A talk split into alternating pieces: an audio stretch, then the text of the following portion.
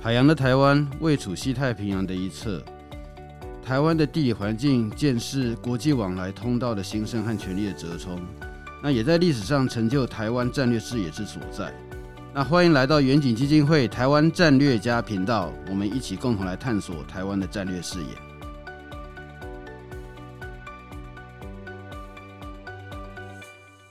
各位朋友哈，现在来到远景基金会台湾战略家第十五集的节目哈。今天这个节目我们想要讨论的是这个台日现在的安保关系哈。那特别是就是在七月中啊，呃，日本的战略研究论坛它有个兵推，那引起非常多的讨论哈。那在这边我们想要去讨论一下那个兵推里面所反映的台日之间对安保上面的看法好，那以及啊这个未来的可能发展会是如何。这是我们这一集想要讨论的东西。在这边，我们非常高兴哈，能够有前国家安全研究院的日本专家哈林彦宏来。那个彦宏兄你好，哎，主持人赖老师您好啊，谢谢。嗯，今天远景基金会给我这个机会来跟各位说明以及报告啊。那这次世界上首次的美日台的这个。政策战略的兵推啊，不管在日本，在台湾国内也造成很大的一个回响以及讨论啊。那请容许我花一点时间，呃，跟大家说明这一次日本战略研究论坛啊，为什么我们可以参加这个兵推，以及它后面的背景的因素是什么啊？大家如果有机会，可以去这个日本战略研究论坛 JFS 网站去看啊。那他都是写日文，但是他在三年前他就开始在做这个兵推的这样的一个事情。那当初我们可以观察到，呃，安倍首相卸任之后，哦，继承他的是岸田啊，那他有很多的一些新的一个战略思维的想法。那 JFSS 它是一个民间的的智库。哦，那民间的智库能够做到哦这种规模性这么大的一个兵推是相当不容易啊。那他首先呢，他他的这个智库的背景是第一个，他有很多自卫队的退将，呃，而且都是司令等级以及这所谓的中长 label 的这些将领，跟他们有长期合作的关系哦，都是这些智库的研究员、资深研究员。那为什么要做台海的兵推啊？那台海有事就是日本有事，这个是由安倍前首相所提出来的一个论点啊，以及想法。那该怎么做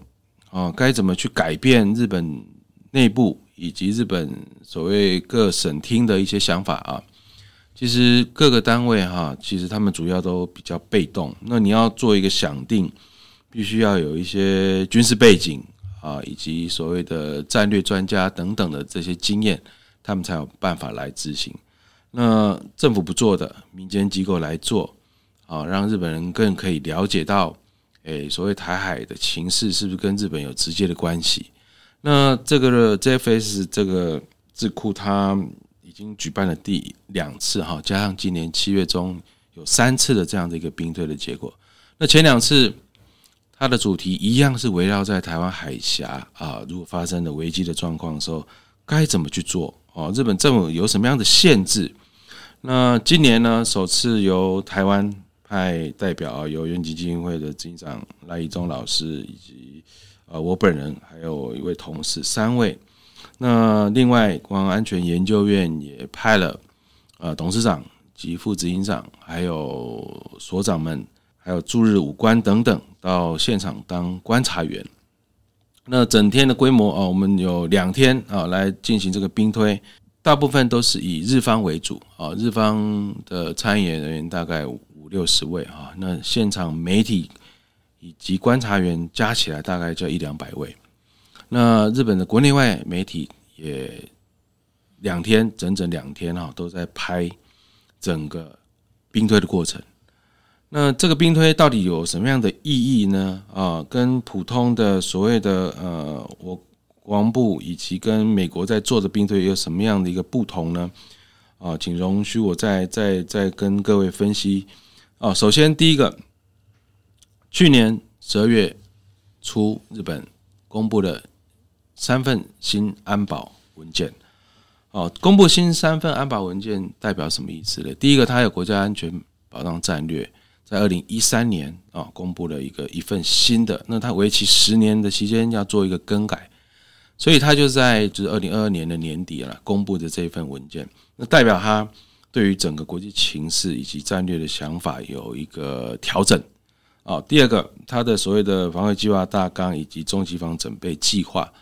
哦，它这个名称也有改变。那也就是说，代表未来五年日本它要进行所谓的建军整兵的计划等等，以及陆海空该买什么样的武器设备啊等等，做了一个很大的调整。当然，在政策上面的限制也逐渐放宽了。所以我们可以看到说，这两天，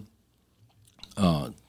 七月十五、十六这两天所举行的兵推。以及去年啊所举行的兵推最大的差异是什么呢？嗯，去年有很多的限制啊，比如说当台湾海峡发生危机的时候，我国的空军的飞机能不能落在日本西南诸岛，不管是民用飞机场或者是军用机场等等，哦，其实，在去年是否定的哈，是日本首相是没有办法做这样的一个事态判定，也没有办法让台湾的这个战斗机。做紧急的降落，但是透过去年十二月初发布的这个新三保三文件之后呢，今年整个兵推就大幅的哦做了很大的这个放松跟放宽。首先，我们提出的要求，希望在暂时啊，或者是在初期等等，我们的战斗机往上空飞出去的时候，没有办法有落地的空间，那是不是可以降落在日本西南诸岛等等的一些空军基地里面？哦，我们获得的答案是很正面的回应哈，啊，用人道救援的方式来让台湾的这个飞机降落到日本的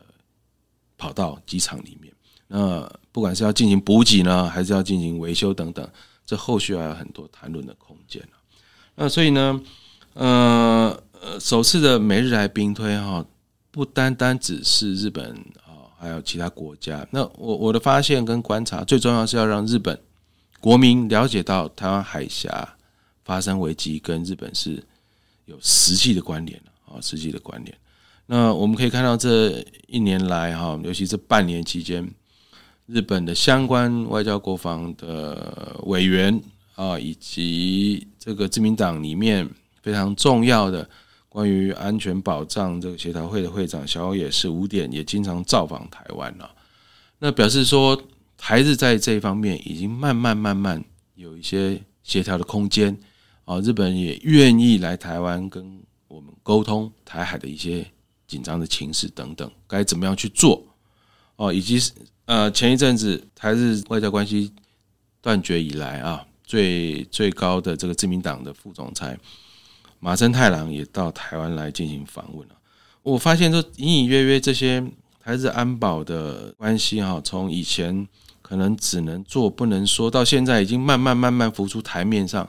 我认为这是台日这这这五十年来啊最大的一个变化哈。那当然，不管未来军事的合作方式是怎么样啊，其实呃，美国跟日本的关系大家很清楚，有美日同盟的存在，也有一些国际条约、美日安保条约的一个限制等等。那日本到底能够在发生任何危机，或者是在危机事态判定上面，到底能够扮演什么样的角色？哦，当然他不希望能够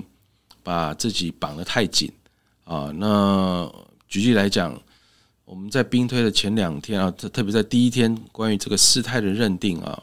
其实他有很多的一些想法啊。当然，你一个飞弹没有打到日本的领土，或者是在飞弹还没达到日本领土之前，日本到底有有什么样的方式可以去预做准备？哦，我举个例子，在二零一五年安倍公布这个和平法的十条里面啊，对于事态的认定，一开始都是最最基本的哈，比如说网络攻击啦，或者是所谓的呃这种假新闻啊、假讯息呀，哈，那还是在在这个所谓的重要影响事态的范畴里面哈，那。第二个啊，呃，那比如说在海上的一些危机、一些冲突等等，还没有升级到军事冲突的之前，还是用重要影响事态哈。可能我会再请艳红来解释一下，就是这个东西它的那个发发展的那个过程啊。然后刚才那个艳红兄他有提到几个这个问题，可能听众朋友那个他没有背景，他可能不太清楚什么叫做重大影响事态，那什么叫做存立危机事态，那以及它是在什么样的这个，它是根据什么样的东西出来的，它跟它的关系会是如何？哦，叶鸿兄，那个其实我觉得可能大家那个你就跟大家讲一下哈，就是有关于这次的日本国际战略论坛呐，它的这个呃兵推哈，呃是怎么样会带到台湾，然后。呃，你的角色又是什么？因为就是说，当然了，我在这边哈，因为跟那个赖副总统同姓的关系哈，所以我就，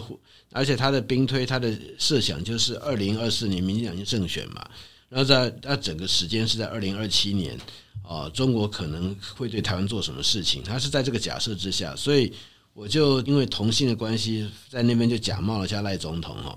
就是我的参与，除了这个之外，我也发现到就是说。他们实际上为了这个兵推，在五月甚至直接他们有人到台湾来跟我们那个做简报，哈，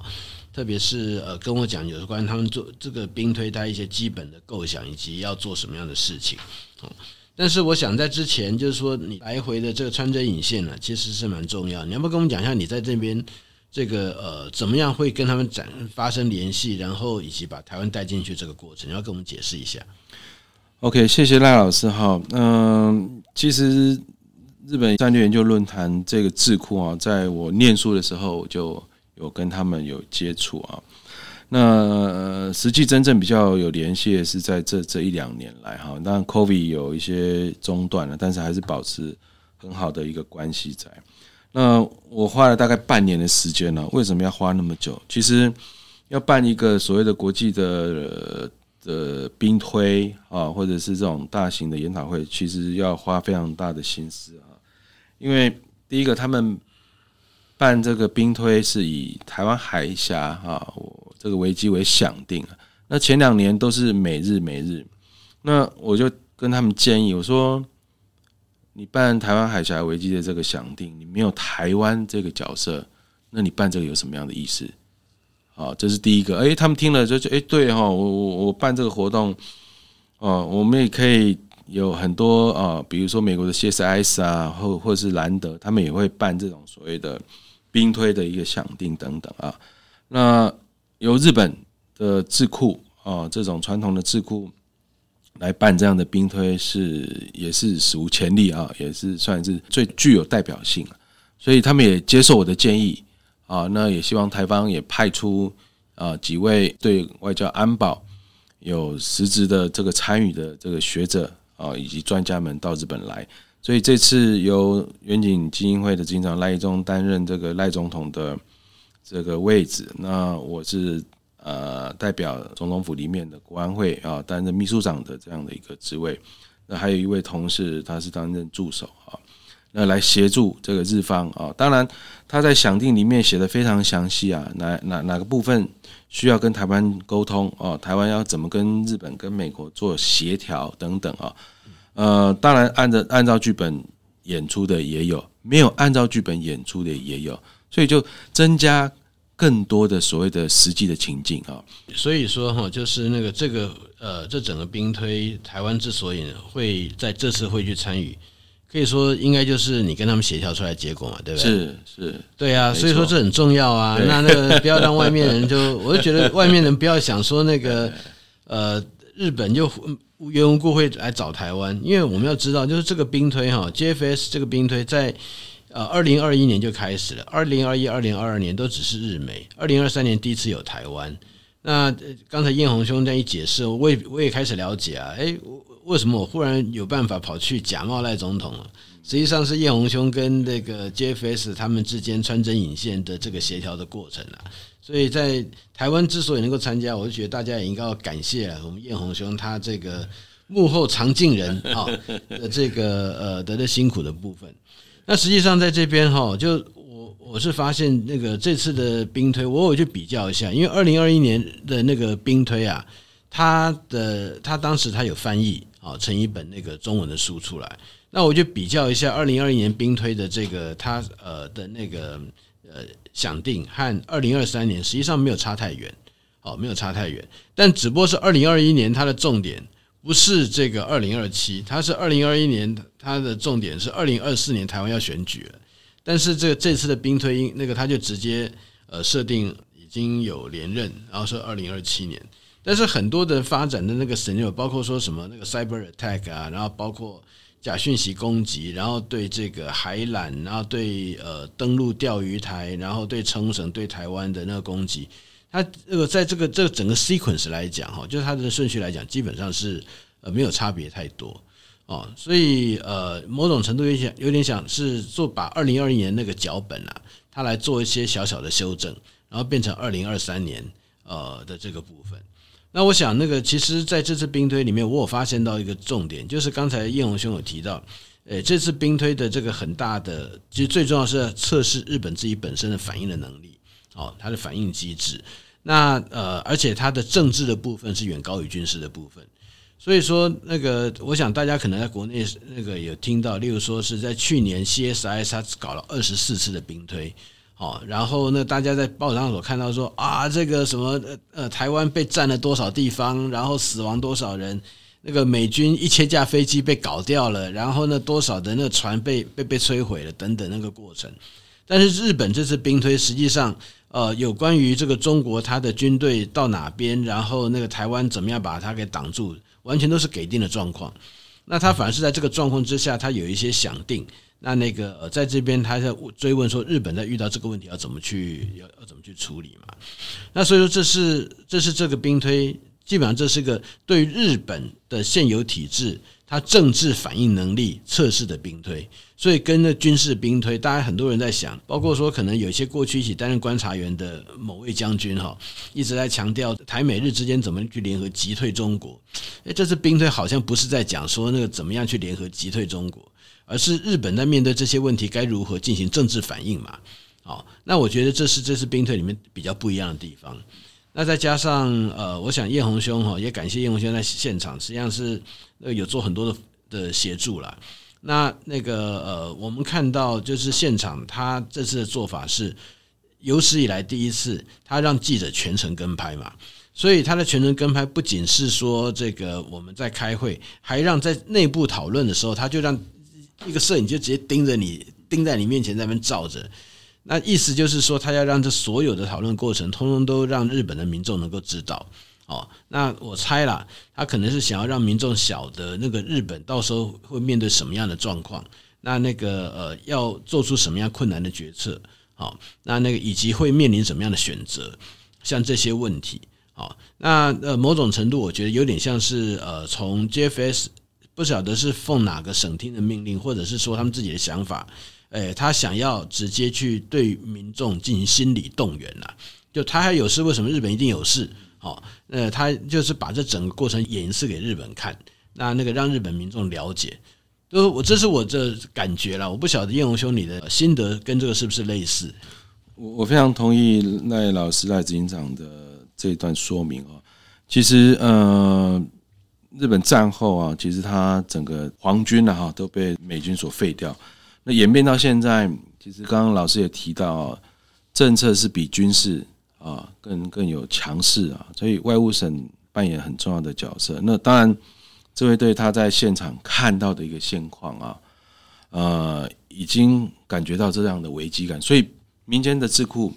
必须啊不断的用这样的方式，让日本的民众去了解台海危机发生的时候，日本绝对不是隔岸观火啊，他一定有。很多的跟台湾有很多的连接哈，所以这两天的兵推其实就是来看日本的反应。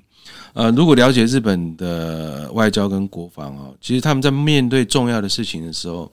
会召开所谓的九大臣会议，召开四大臣的会议啊，那跟国安会一起有重要的一个一个会议的讨论。但是事态来得太快的时候，你讨论的空间、时间点就有很多的局限。那这两天其实。我们按照这个兵推里面的想定去执行，但是也会碰到很多状况，临时的状况。诶，比如说日本的外务省要跟这个防卫省要怎么去开会，跟国安会怎么样去协调，怎么同意这个国家跟国家之间的这些要求等等啊，我们就可以反映出，诶，日本在这件事情到底它的步骤是什么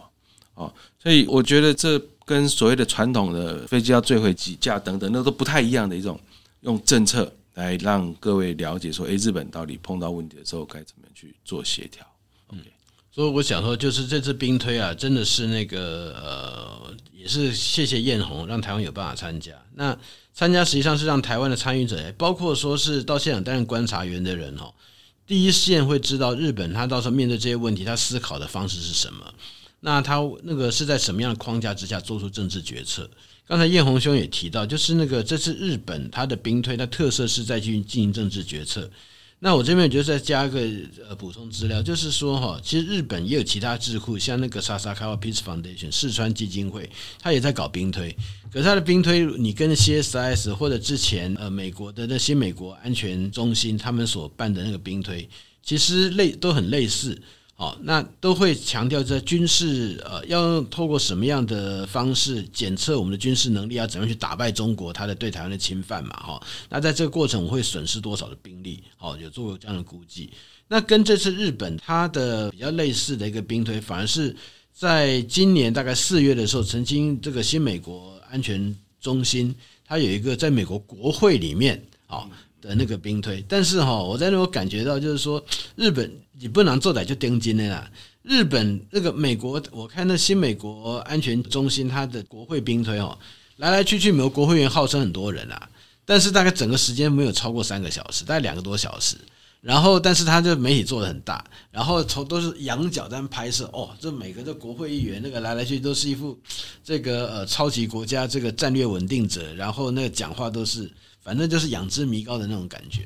但是那个这次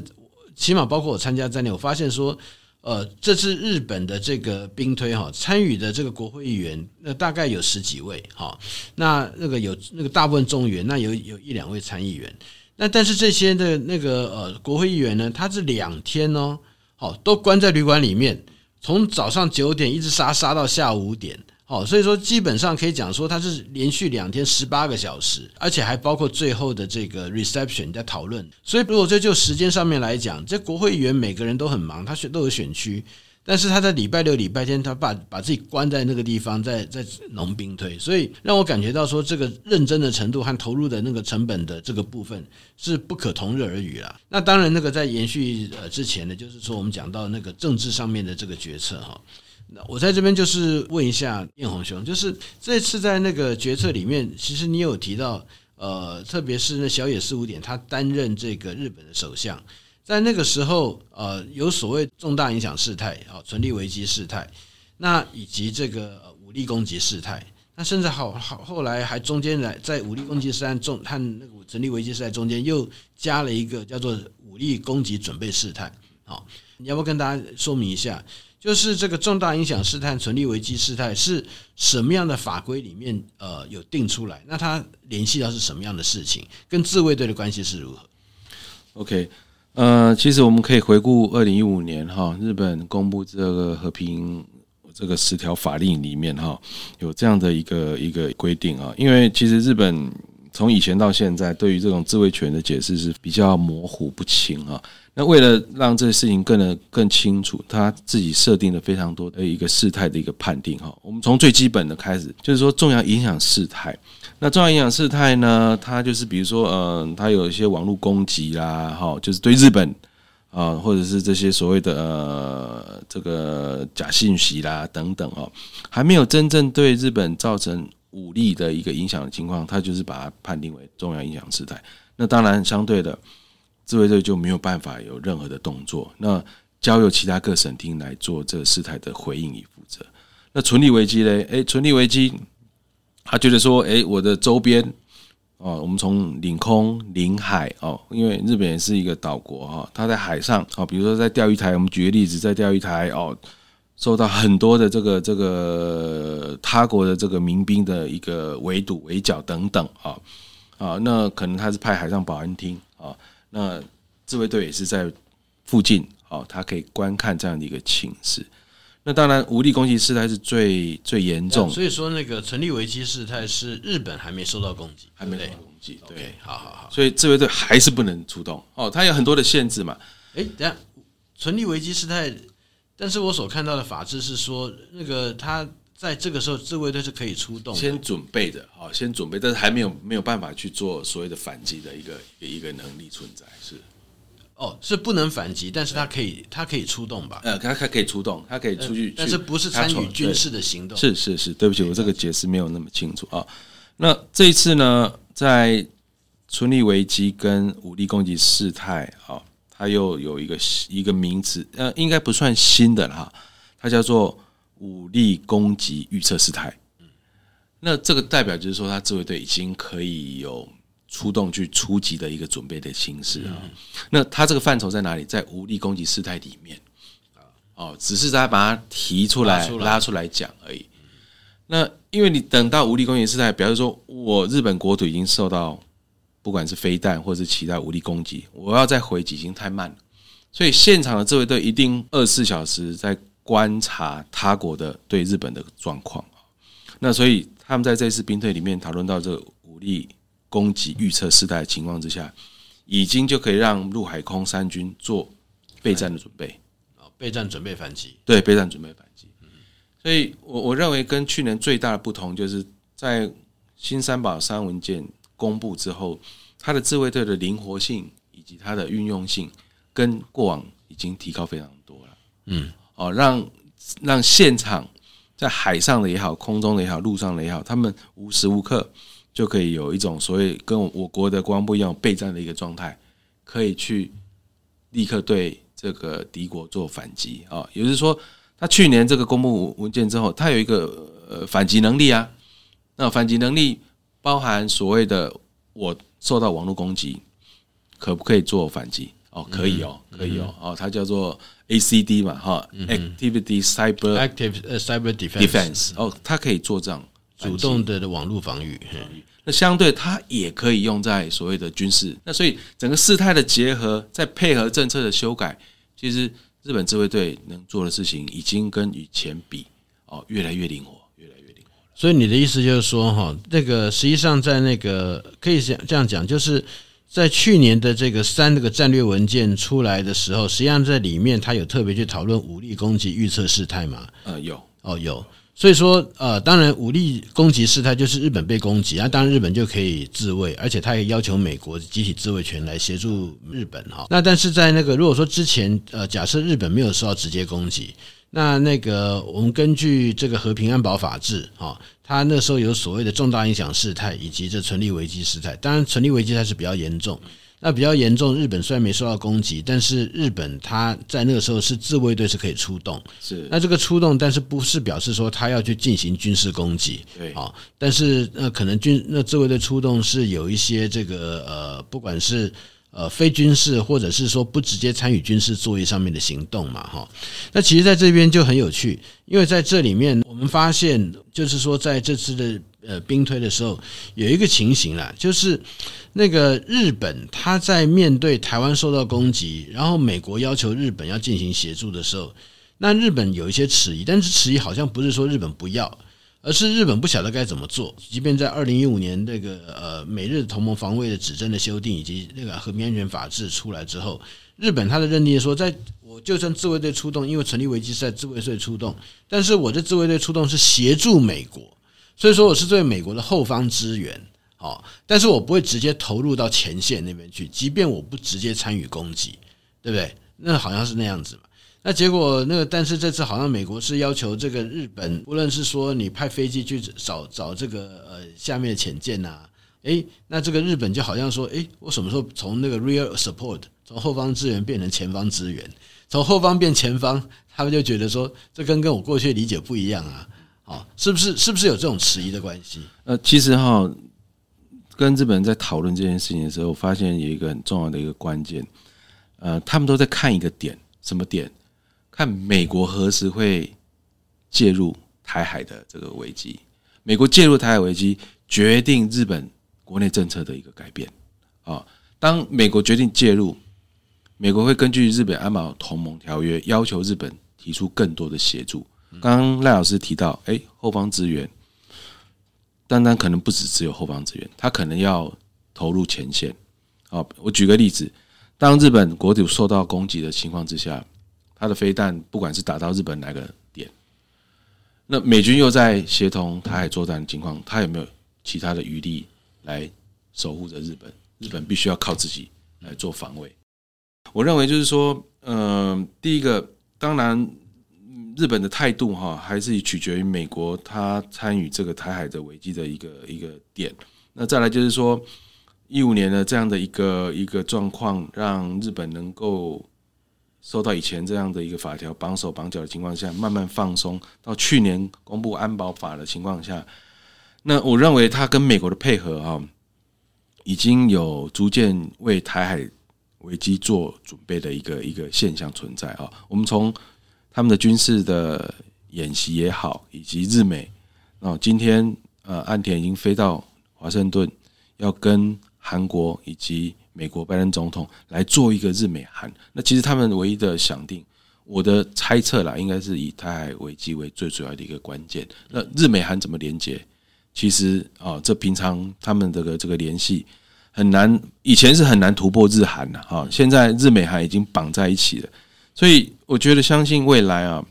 台海危机的情况之下，不单只是日本，韩国它扮演的角色也很重要。所以，日本国内的政策以及他能够做的东西，能够确定好之后，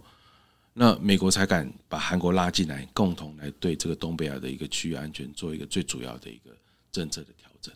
好，那刚才当然叶红兄是呃后来又拉到就是美日韩嘛，因为跟八月十八号美日韩的峰会这边有点关系哈，就是在那个呃过去日本在那个日美同盟九七年的那第一次防卫指针那时候修订的时候。呃，实际上已经暗指日本它可以介入台海事态，但是是做后方支援。可是，在那个时候，日本国内呃，可能连这个政党内部都没有很高度的共识，因为那个我还记得，在当时担任自民党干事长的加藤弘一就表示说，台海不在日本的涵盖范围。但是当时的那个官方长尾山进六就讲说，不是这个样子，好，但是因为它不是根据地理范围，而是根据事态的本身来决定。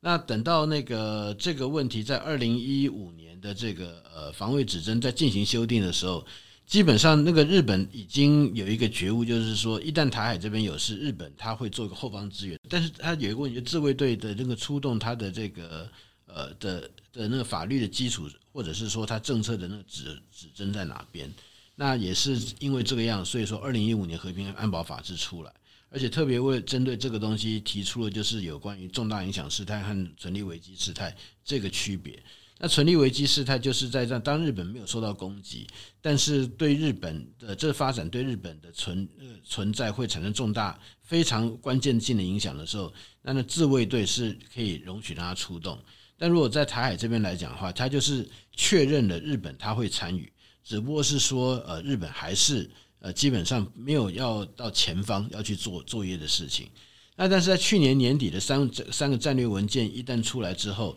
那个日本它现在是呃政策上面有更大的弹性。换句话说，自卫队可能它会前往的部分会会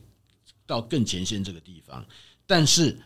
法律这个部分还没跟上来，对不对？所以说这是日本它在这边非常非常迟疑的地方。在整个演练的时候，美国那第一个跟他讲说，我要你到前面去。日本说：“我都是后方支援，为什么要到前面去？”好，然后再来就是说：“哎，这个美国在你在全力在处理台湾的时候，哎，我也被打了。那你那个美日同盟，你要你过过来帮我啊？啊！但是美国是讲说，你要先那个这个地方，我要先处理台湾，才能处理日本。那日本你要先呃那个全力防卫。好，那在这边马上那个呃一个私下的小小的 OS 就是说啊，告家来那个。”台湾跟你没有那共同防卫条约，我跟你有，然后你在那边处理台湾，你在日本让我这样一个人在对付，诶，那我怎么办？我觉得像像这些这个有趣的问题哈，都是在这兵推的时候，我们呃在台湾人发现，那因为有些我们就我们的思考是。日本，你在国家利益受到伤害的时候，你应该要怎么样做？但是我们可能没有去注意到，就是日本第一个，他那个没有法律的规那个同意的之前，他们很多他们倾向于不做，